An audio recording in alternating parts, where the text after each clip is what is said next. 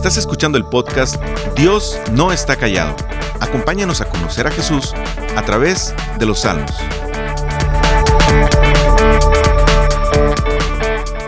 El mundo se mueve gracias a la comunicación. Todo el tiempo hay algún tipo de comunicación a la que estamos expuestos, y esa comunicación nos dirige hacia algo. Un bebé no sabe hablar, pero llora para expresar que tiene hambre.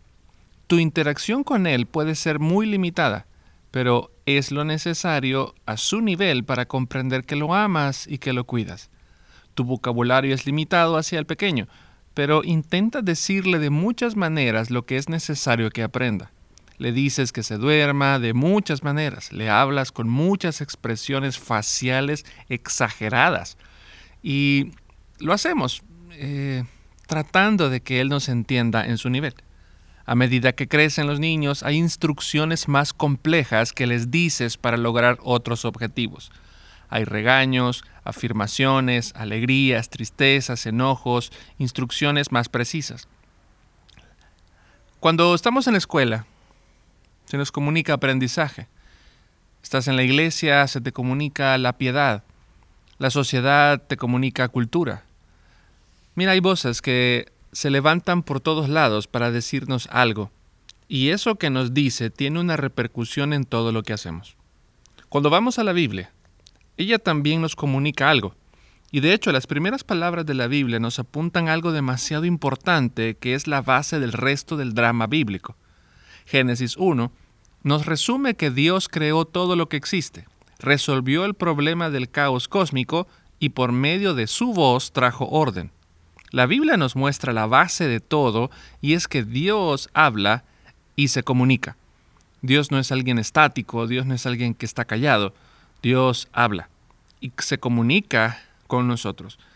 A través del Salmo 19, el salmista nos quiere mostrar cómo habla Dios y el objetivo de su palabra. De hecho, hay una gran similitud entre el Salmo 18 y el Salmo 19, por lo que ambos se complementan. El salmista habló, por ejemplo, y se expresó mencionando la palabra roca tres veces, haciendo alusión que Dios es su roca. El Salmo 19 termina haciendo alusión a esa roca. Y esa roca es acompañada, o esa expresión y toda esta enseñanza de David, lo acompaña el mensaje de la redención. Por lo tanto, quiero que tengamos en mente estos dos salmos, y cómo se complementan el uno al otro bajo esa misma idea de lo, que, Dios está revelando en su creación, en su palabra hablada, y como ya lo hemos venido diciendo desde que comenzamos el estudio de Salmos. La obra de salvación de Jesús está desplegada en la esencia de cada salmo y particularmente en el Salmo 18 y 19 de una manera perfecta. Así que acompáñame por favor a leer el Salmo 19 para estudiarlo el día de hoy. Dice, los cielos cuentan la gloria de Dios. El firmamento proclama la obra de sus manos. Un día transmite al otro la noticia, una noche a la otra comparte su, su saber. Sin palabras, sin lenguaje, sin una voz perceptible, por toda la tierra resuena su eco, sus palabras llegan hasta los confines del mundo. Dios ha plantado en los cielos un pabellón para el sol, y éste como novio que sale de la cámara nupcial, se apresta, cual atleta, a recorrer el camino. Sale de un extremo de los cielos y en su recorrido llega al otro extremo sin que nada se libre de su calor. La ley del Señor es perfecta, infunde nuevo aliento. El mandato del Señor es digno de confianza, da sabiduría al sencillo. Los preceptos del Señor son rectos, traen alegría al corazón. El mandamiento del Señor es claro, da luz a los ojos. El temor del Señor es puro, permanece para siempre. Las sentencias del Señor son verdaderas, todas ellas son justas.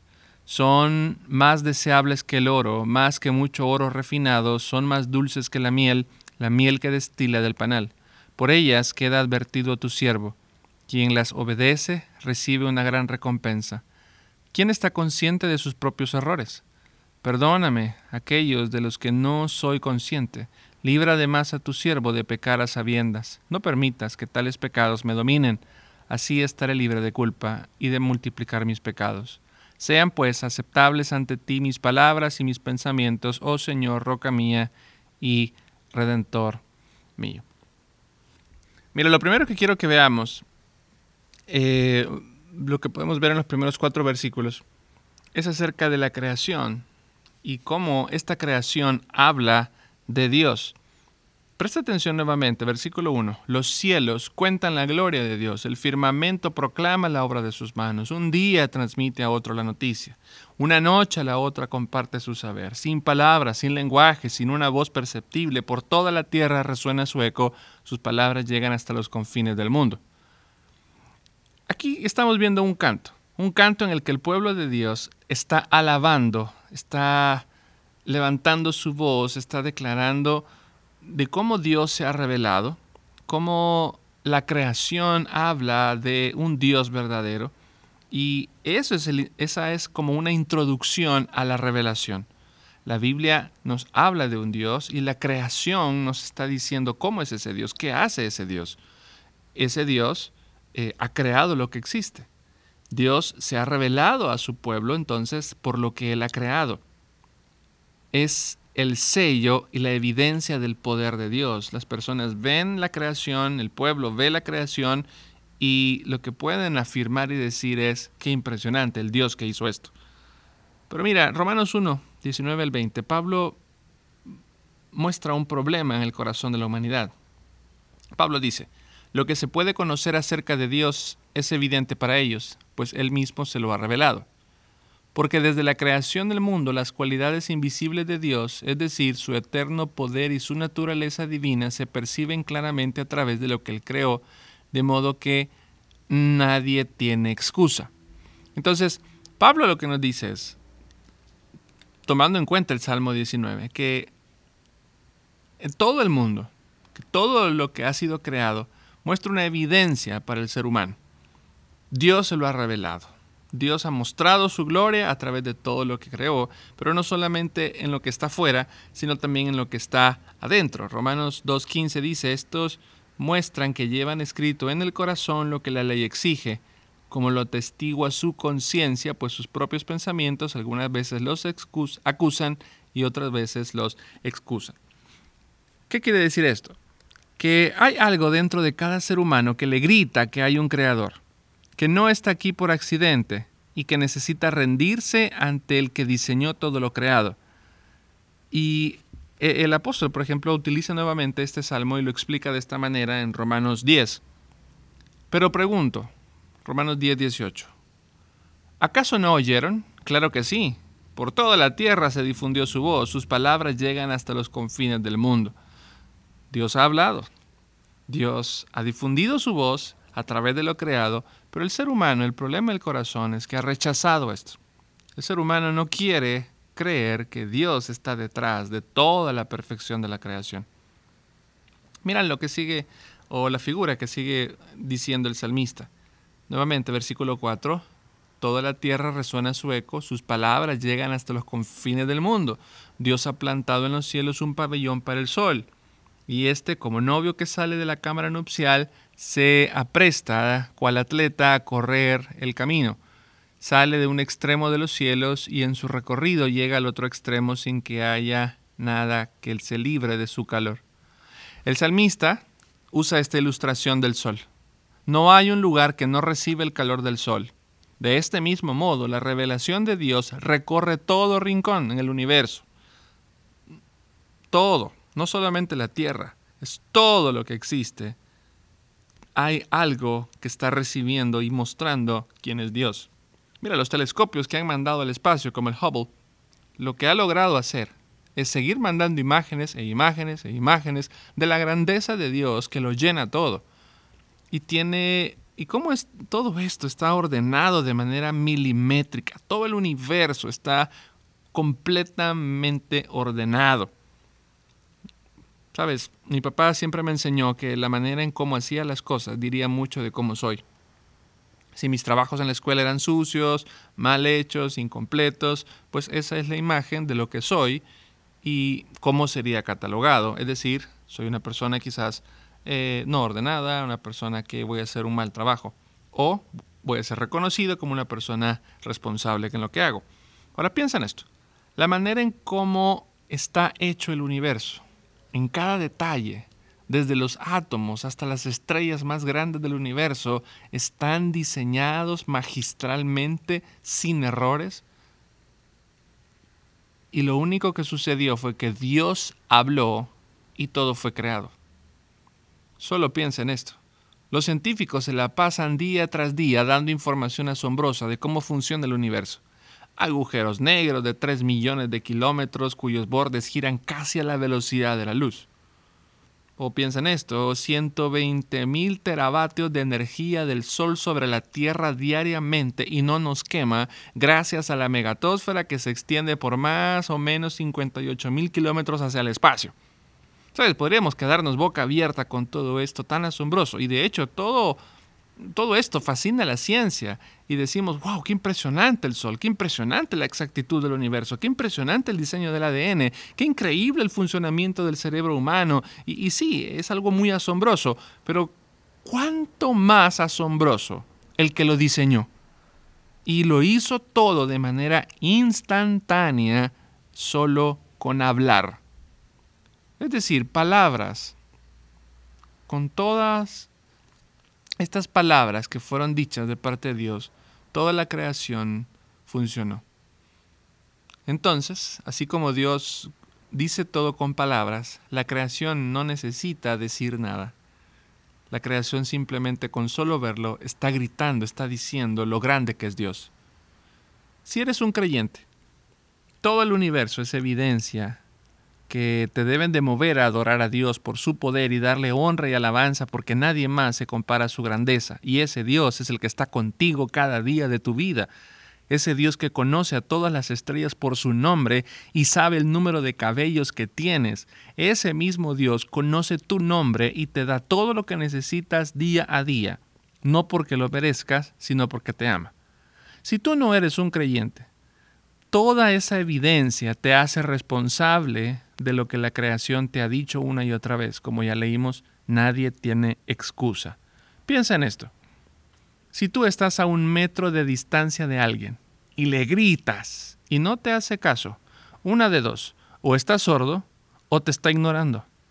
Y es aquí donde necesitamos ser honestos con nosotros mismos. ¿Estoy sordo o ciego en este caso?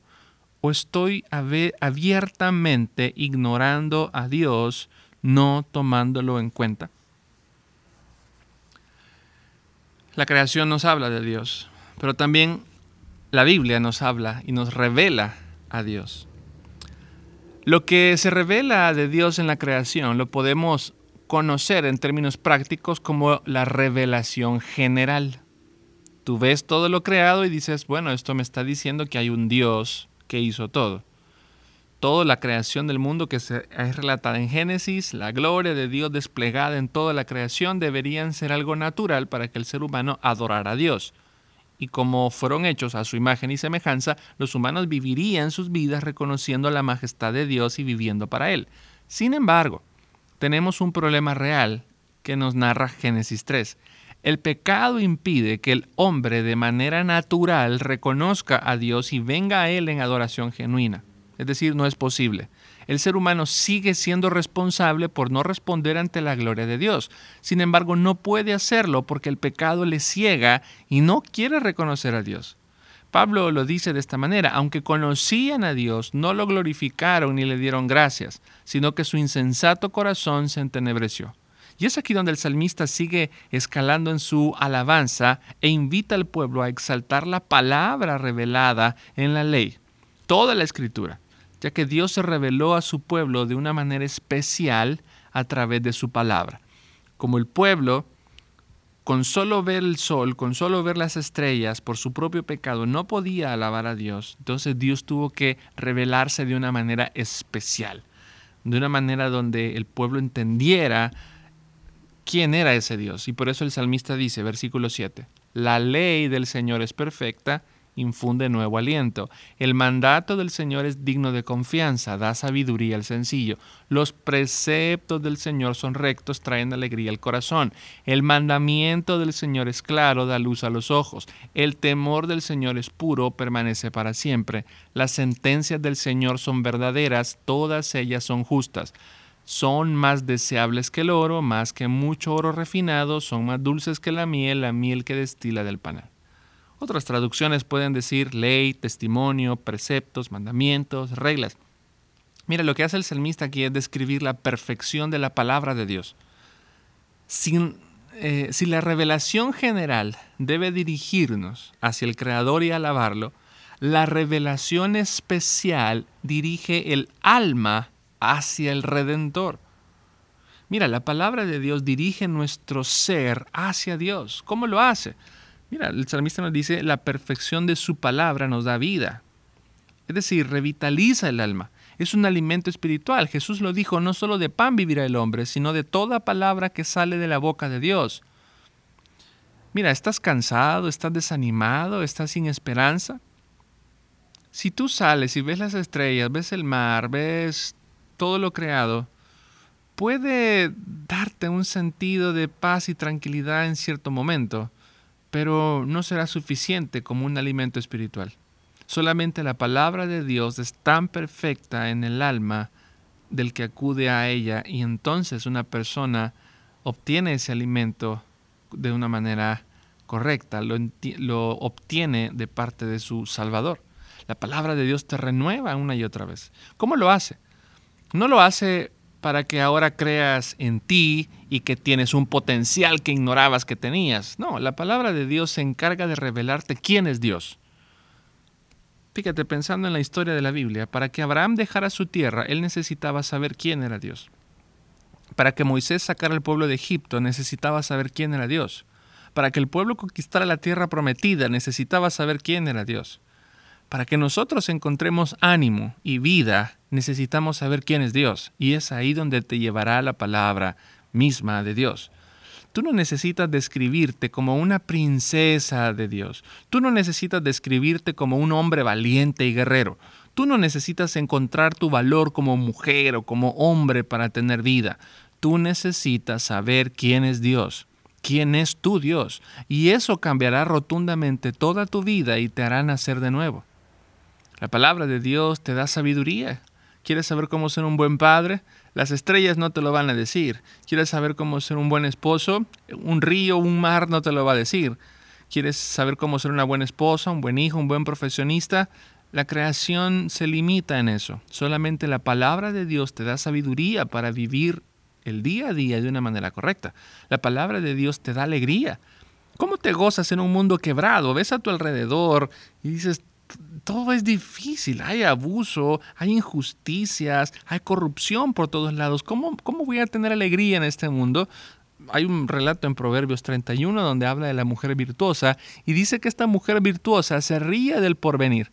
Ve hacia adelante y en lugar de temer se ríe. ¿Por qué? Porque su confianza está en Dios. ella sabe que Dios dirige y controla todo y no hay razón entonces para tener miedo, al contrario, ella se ríe en un sentido no de burla, sino que confía en su Dios. La palabra de Dios te da luz a tus ojos, las tinieblas que no, no, no, no te permite ver la gloria de Dios y alabarlo, bueno, la palabra de Dios permite que esas tinieblas sean disipadas por la luz de la palabra. El salmista dijo en un momento que la palabra de Dios era la lámpara que alumbraba su camino. La palabra de Dios purifica a su pueblo.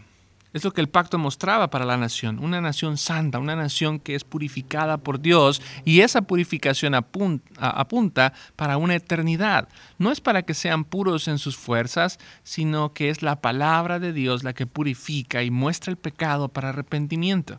La palabra de Dios te dice qué es bueno y qué es malo. Y es ahí donde te arrepientes. La palabra de Dios es verdadera, es justa.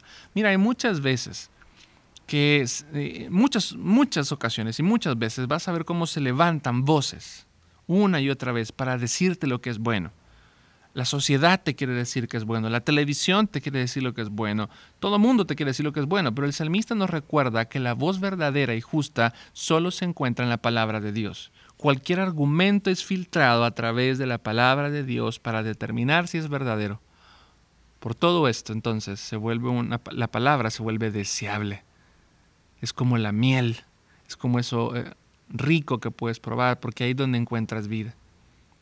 Y la palabra funciona como una advertencia. Dice versículo 11, por ellas queda, queda advertido tu siervo, quien las obedece recibe una gran recompensa.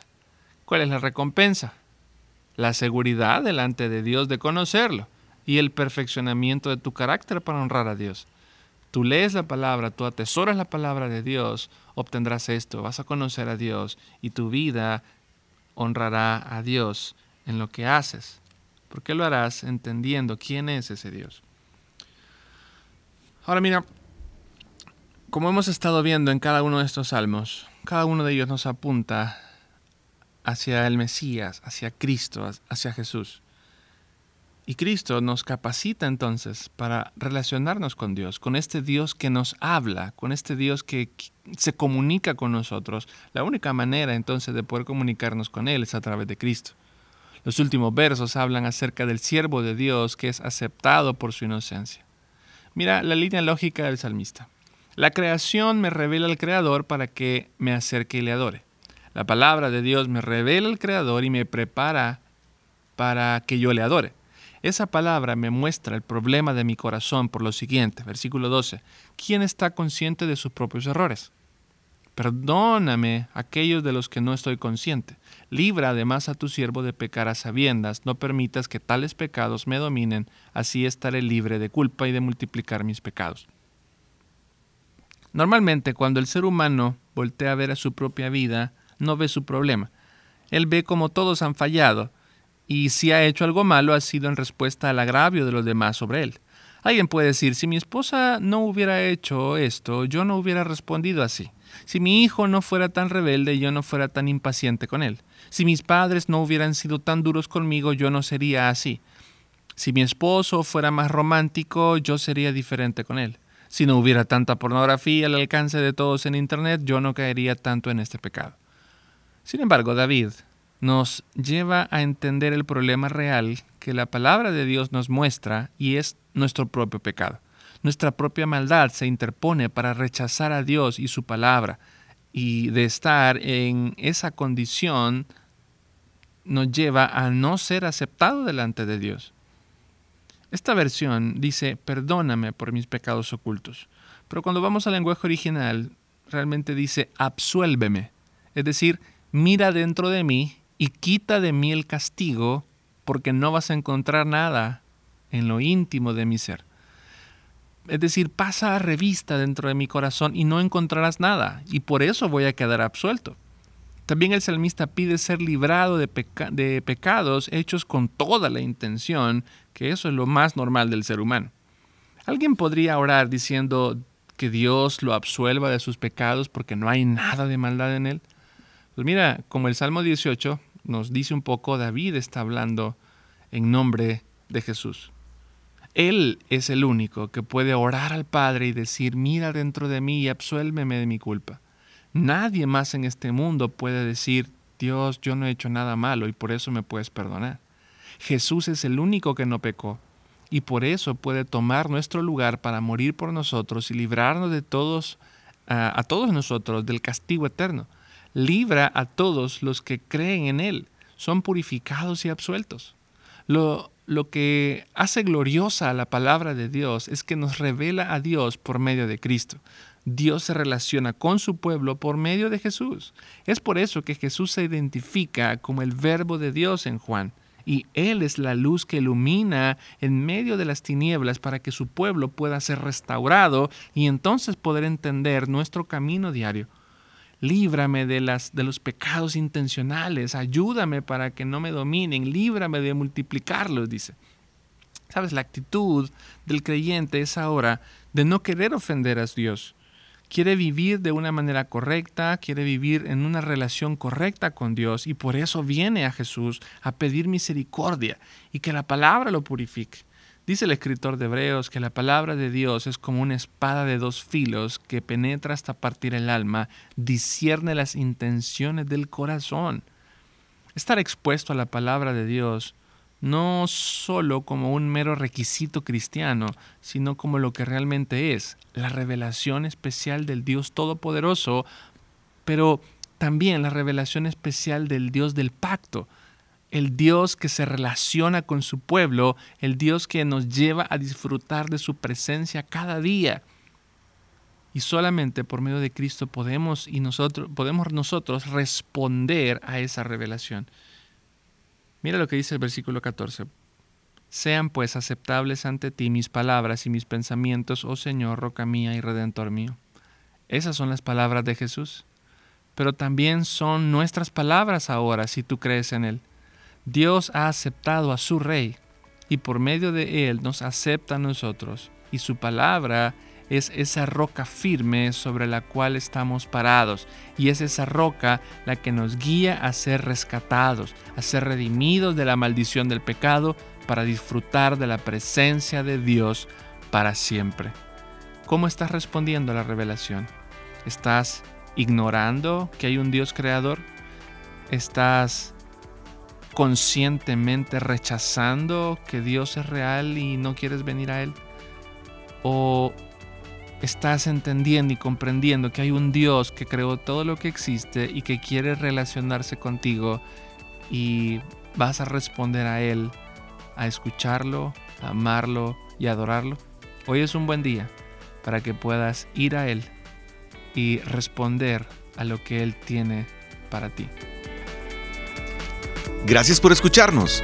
Para más información sobre este ministerio, puedes entrar a www.noestacallado.com. También puedes encontrarnos en Facebook, Instagram y YouTube.